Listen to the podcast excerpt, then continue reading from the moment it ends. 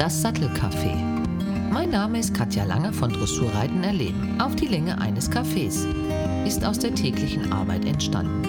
Ich verbinde durch die Qualifizierung als Pferdewirtschaftsmeisterin, Trainerin für Reiter und Pferd seit über 30 Jahren bis Grand Prix, Pferdeergonomin und Sattelergonomin die Aspekte des Trainers, Reiters mit Sattel- und Gesundheitsthemen und deren jeweiligen langfristigen Auswirkungen. Das heißt, in der täglichen Arbeit berate und analysiere ich für Pferd und Reiter deren Situationen und helfe durch die Informationen, die mir zur Verfügung stehen, ein Gesamtbild aufzuzeigen und Lösungen zu finden. Ich passe Sättel nach anatomischen und biomechanischen Aspekten an und trainiere auch. Wir werden Themen rund um Sättel, Pferdeausbildung, selbstverständlich reitweise übergreifend Pferdegesundheit und deren langfristigen Folgen behandeln. Ich freue mich, dass ihr dabei seid. Einiges werdet ihr schon wissen, einiges oder manches auch nicht.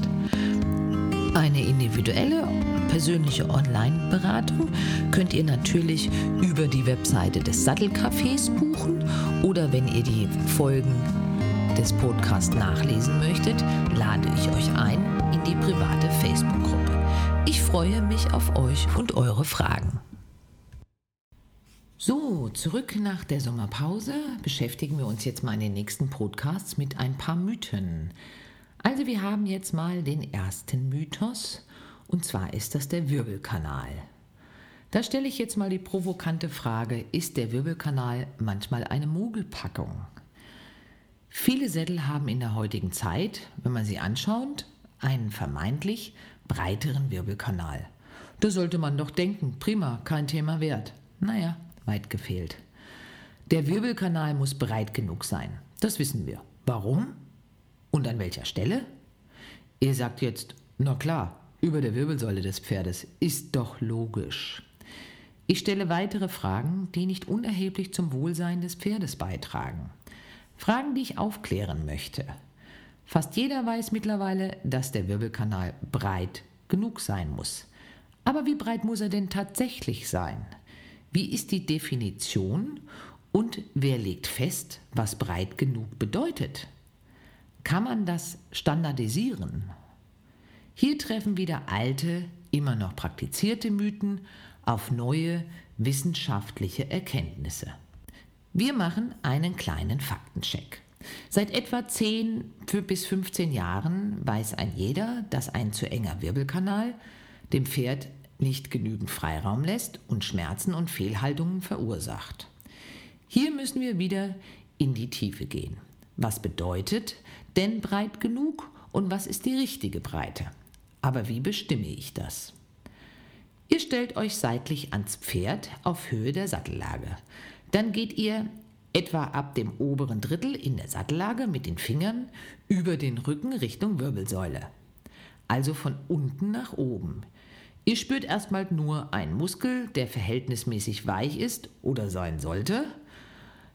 Das Pferd steht natürlich auf allen vier Füßen parallel dabei. Beim Hochfühlen spürt ihr irgendwann eine Kante, die sich anfühlt, als ob da eine Art Gummiband wäre. Nein, das sind nicht die Wirbel, aber der immer unterschätzte Bandapparat und die dazugehörigen Faszien. Natürlich hat die Wirbelsäule bzw. die Wirbelkörper haben auch Nervenaustrittspunkte. Ähm, also ist natürlich logisch, dass was ihr da fühlt, ist das Rücken- und Nackenband. Die sind natürlich voneinander abhängig und gehen ineinander über. Fühlt mal zum Beispiel bei euch links und rechts von der Wirbelsäule, da gibt es das auch. Wenn ihr euer Pferd jetzt mal durch einen Helfer den Hals nach rechts und links bewegen lasst, könnt ihr die Bewegung durch eure Finger spüren. Die Funktion des Rücken- und Nackenbandes ist einfach zu beschreiben.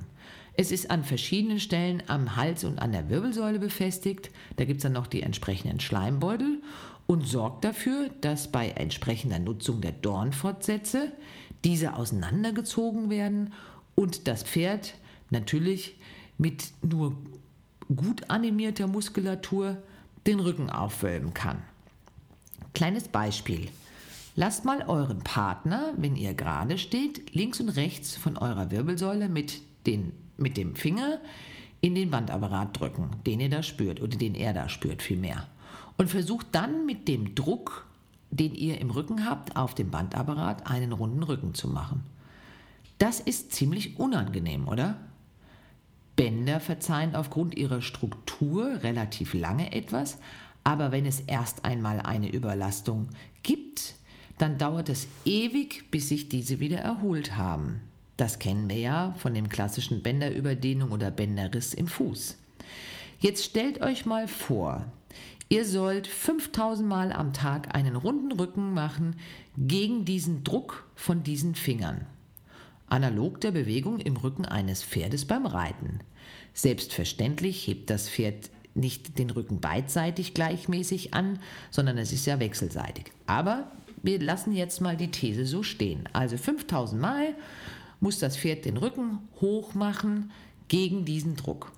Was passiert denn dann? Die Muskulatur ermüdet immer schneller, weil sie immer die Maximalkraft aufwenden muss und die Bänder ihre Funktion durch die Beeinträchtigung, zum Beispiel eines zu engen Wirbelkanals, analog zu den Fingern eures Partners, nicht richtig ausüben kann. Langfristig hebt oder bewegt das Pferd den Rücken immer weniger und kompensiert an anderer Stelle, zum Beispiel an der Lendenwirbelsäule. Also ohne jetzt ein Medizinstudium gemacht zu haben, kann man durchaus verstehen, warum der Wirbelkanal eines Sattels nicht nur die Dornfortsätze, was man als Wirbelsäule sieht, freilassen muss, sondern auch den umliegenden Bandapparat, damit mein Pferd sich frei bewegen kann im Rücken. Ein Sattel muss ja aus allen Stellen herausbleiben, wo er negative Reaktionen und Langzeitschäden auslösen könnte, nämlich durch aktive Schmerzzufügung oder aber durch dadurch entstehenden Kompensationen. Macht eigentlich Sinn, oder? Das bedeutet, diese Reaktionen entstehen bei Muskelkanten, wenn die zu viel Druck bekommen, Sehnen, Bänder und Knochen, also alles, was weh tut. Ergibt die Logik, oder? Ein Sattel muss aber im Sinne einer guten Druckverteilung irgendwo aufliegen, um der Druckverteilung gerecht zu werden.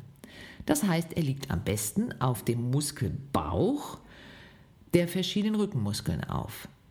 Der Muskelbauch ist derjenige, der am wenigsten schnell Schaden nehmen kann, wenn wir schon Druck daraus, darauf ausüben und am besten dafür geeignet ist, ähm, den Druck gut zu verteilen. Dort kann er in Verbindung mit guter Arbeit des Rückens gefahrlos und schmerzfrei liegen, der Sattel. Sehr komplex, wie ihr seht. Was bedeutet denn jetzt Druckverteilung? Dazu müssen wir Gewicht und Fläche wissen, um den Druck pro Quadratzentimeter oder Quadratzoll herauszubekommen. Aus der Medizin wissen wir, dass ab 4,6 Kilopascal die Mikrozirkulation einer Muskelzelle anfängt beleidigt zu sein. Ist also die Vorstufe zur Leistungseinschränkung oder Funktionseinschränkung und damit eine beginnende Atrophie. Kilopascal ist dabei eine weltweit zur Druckmessung angewandte Einheit. Dazu kann man eben auch mittlerweile schön über die Computerdruckmessmatten das herausbekommen und auch messen, sofern sie denn richtig bedient und eingestellt sind, beziehungsweise man muss natürlich auch wissen, wie man diese ausliest. Heißt also nicht, kurz mal Mathe drauf, gemessen und irgendwie interpretiert. Dazu muss man schon so ein bisschen mehr wissen, ähm, wie man sie richtig ausmisst. Also, wie viel Druck pro Quadratzentimeter und Quadratzoll ausgeübt wird, ist dabei logischerweise abhängig von der verwendeten Fläche und der Masse des einwirkenden Gewichtes. Damit beim Reiten das Gewicht nicht punktuell auf eine kleine Fläche trifft, zum Beispiel durch die Sitzbeinhöcker, die wir ja haben, die dann punktuell auf den Rücken einwirken würden, verwenden wir einen Sattelbaum, der das Gewicht gleichmäßig verteilen soll. Damit dieser Baum nicht im Rücken drückt oder aufliegt, braucht er ein Kopfeisen, um die empfindliche Widerristkappe zu schützen und Kissen, die am besten mit einem Naturmaterial wie Wolle gefüllt sind. Kissen sind in diesem Fall wiederum Helfer, den Druck gleichmäßig auf den Rücken zu verteilen. Ähnlich einer Matratze, im Kern hart genug, damit ich nicht gleich beim Schlafen auf dem Lattenrost liege und im Äußeren weich genug, damit ich mich wohlfühle. Kleines Beispiel. Jeder von euch hat schon mal Matratzen gekauft. Die Beratung ist natürlich angepasst auf die jeweilige Körperergonomie. Es gibt ja so Billigmatratzen, wo man den Schaumstoff mit den Fingern schon zusammendrücken kann. Viel Fluff und wenig Unterstützung.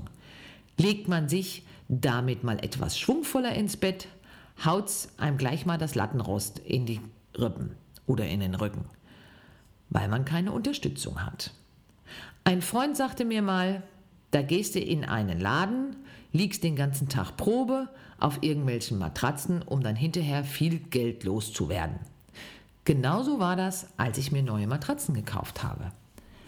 Also, ich habe mir Matratzen gekauft, auch ordentliches Geld dafür ausgegeben und dann hatte ich erstmal 14 Tage Kreuzschmerzen. Ich dachte am ersten Morgen, nachdem ich mich gefühlt wie eine Hundertjährige ins Bad geschleppt habe, boah ey, da habe ich mich echt verkauft. Meiner Freundin habe ich das am Telefon erzählt und die hat sich erstmal totgelacht und hat erst einmal gesagt, da kannst du mal sehen, wie es den Pferden geht, nachdem du da warst und es richtig gut ist. Also was ist passiert? Ich habe mir das erste Mal in meinem Leben eine echt gute Matratze gekauft, nach Anatomie und nach Ergonomie und alles Mögliche ausgemessen. Und meine Muskulatur hat sich komplett von dem vorher eben vollkommen durchhängenden Teil umstellen müssen und aus der Kompensation herauskommen müssen. Fazit?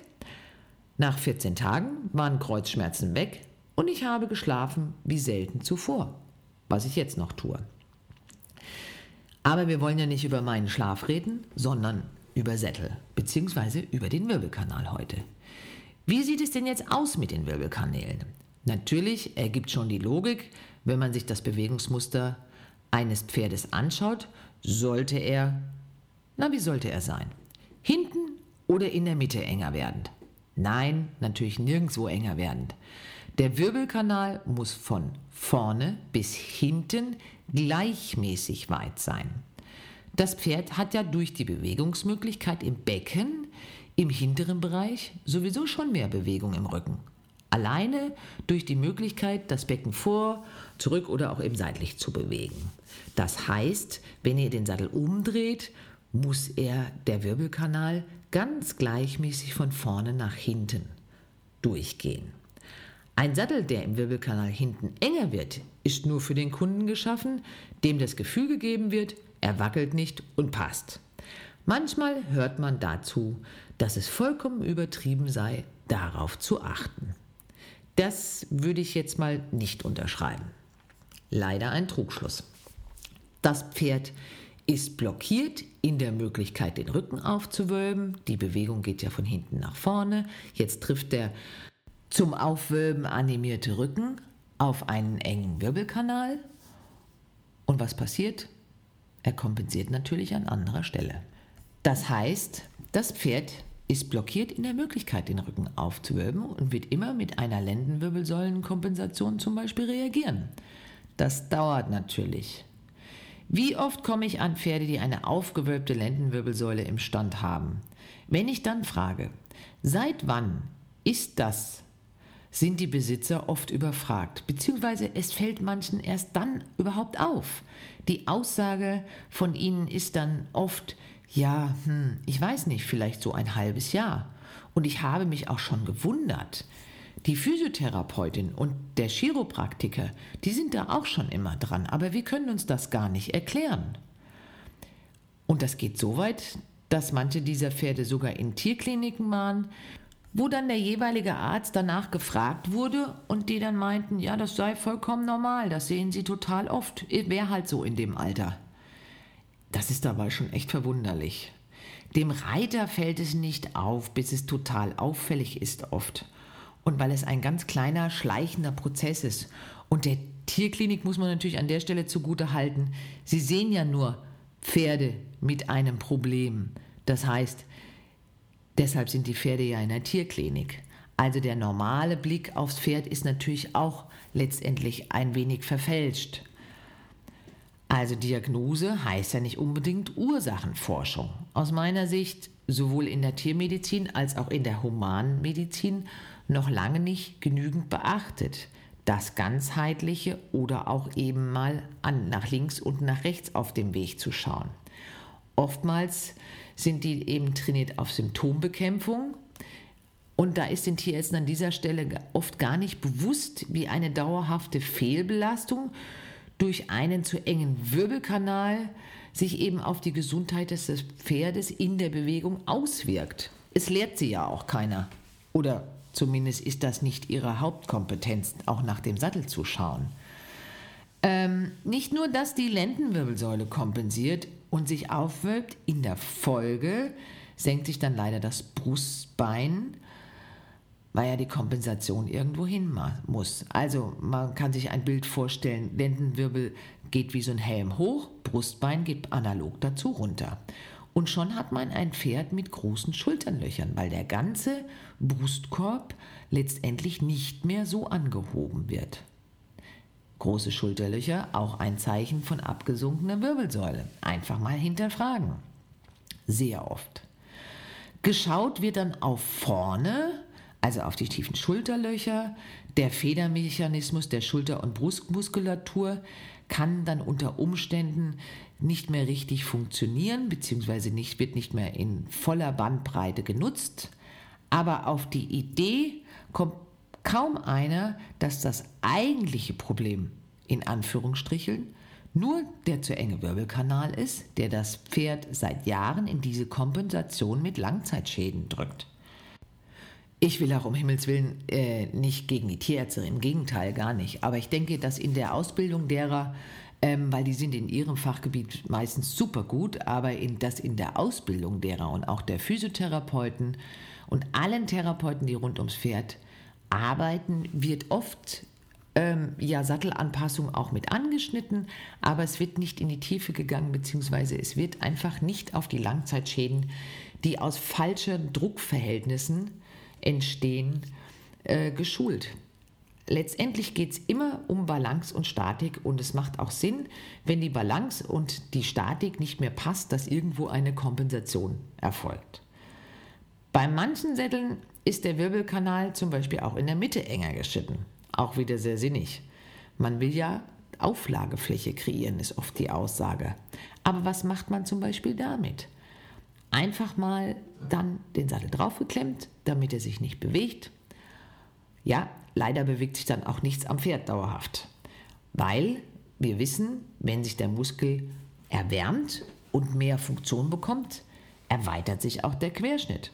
Also klemmt es dann, ganz klar. Der sitzt im Stand, super toll, aber und in der Bewegung wie draufgepinnt aber wenn ihr genau hinschaut, fangen diese Pferde an, irgendwann, wir nennen es immer Füßeln, die lassen die Bewegung von hinten nach vorne einfach nicht mehr gut durch.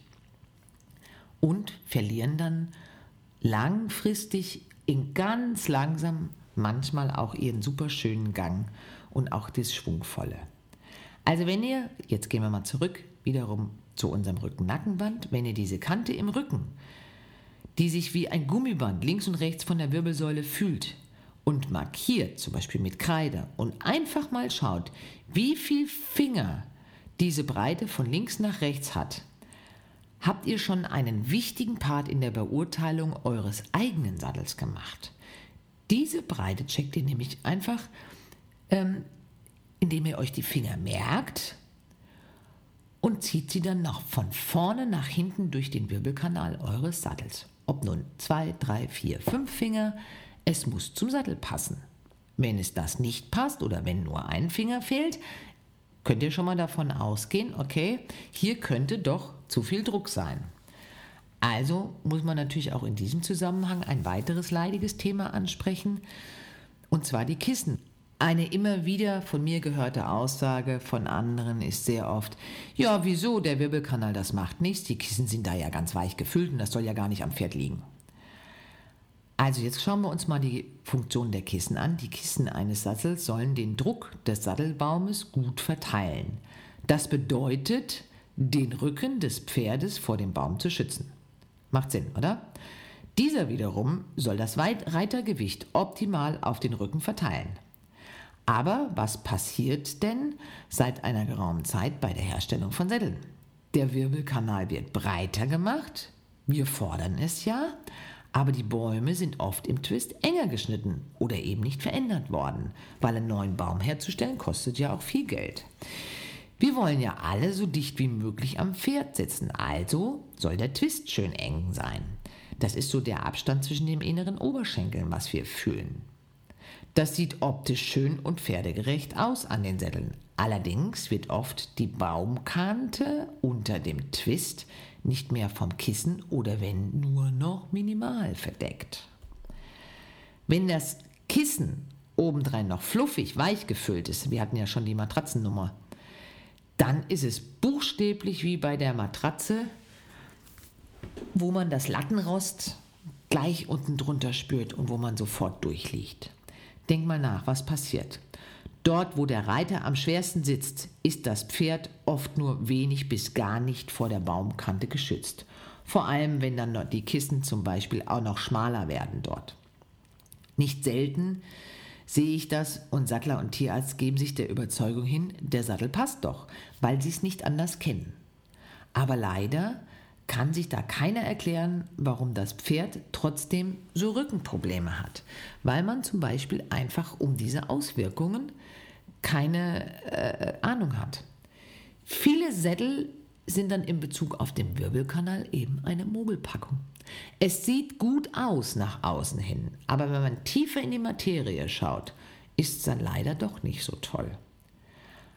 Leider werden auch bei vielen Sattelanpassschulen ähm, wird auch nicht in die Tiefe gegangen und die lehren nur, dass der Wirbelkörper bzw. die Dornfortsätze frei bleiben sollen. Von dem Bandapparat redet kein Mensch.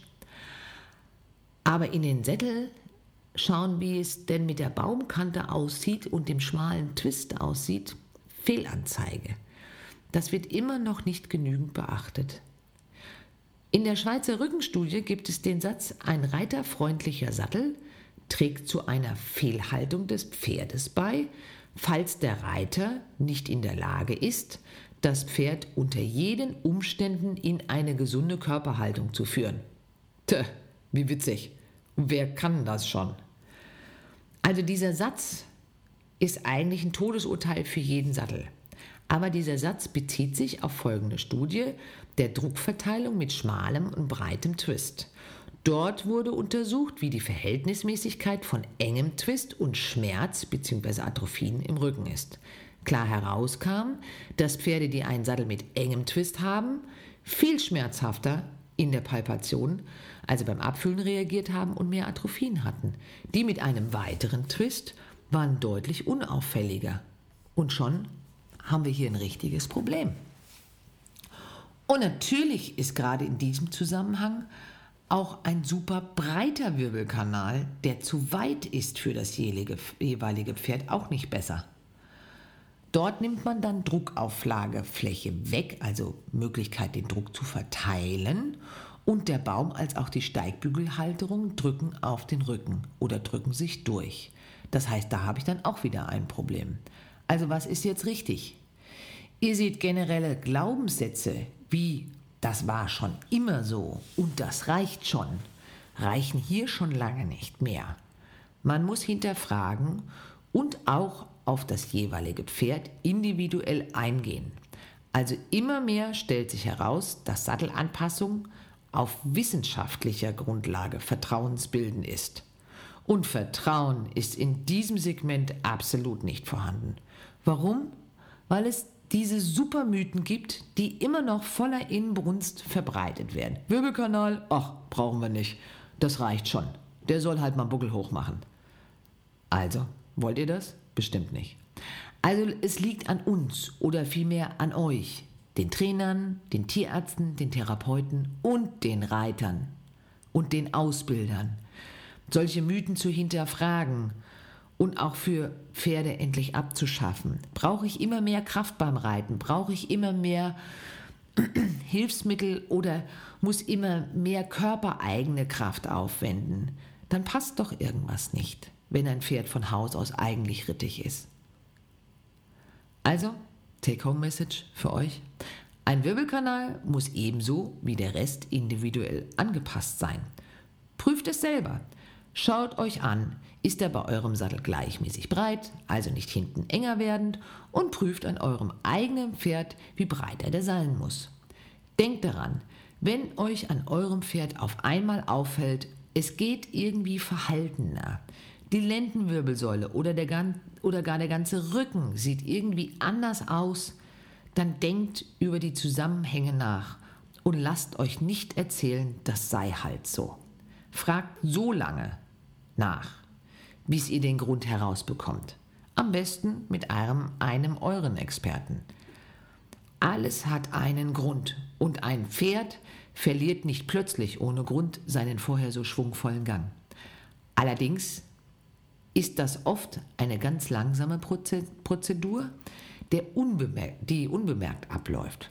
Hört einfach auf euer Gefühl. Es sagt euch meist lange vorher, wenn etwas nicht stimmt, auch wenn es der Geist noch nicht hören möchte. In diesem Sinne, für unsere Pferde, gibt es eigentlich nur den einen Glaubenssatz. Alles hat einen Grund und man muss so lange hinterfragen, bis man ihn kennt. Ich freue mich auf eure Fragen, die ihr mir gerne stellen könnt und auf den nächsten Podcast mit Mythos Nummer 2. Eure Katja Lange. Das war's für heute. Habt ihr Fragen oder Anregungen? Dann stellt sie über die Webseite von Das Sattelcafé. Nachzulesen ist der Podcast mit den entsprechenden Bildern auf der privaten Facebook-Gruppe von Das Sattelcafé. Habt ihr Interesse an Seminaren oder Vorträgen, dann kontaktiert uns über die Webseite von Dressurreiten erleben. Ich freue mich auf das nächste Mal. Tschüss, eure Katja Lange.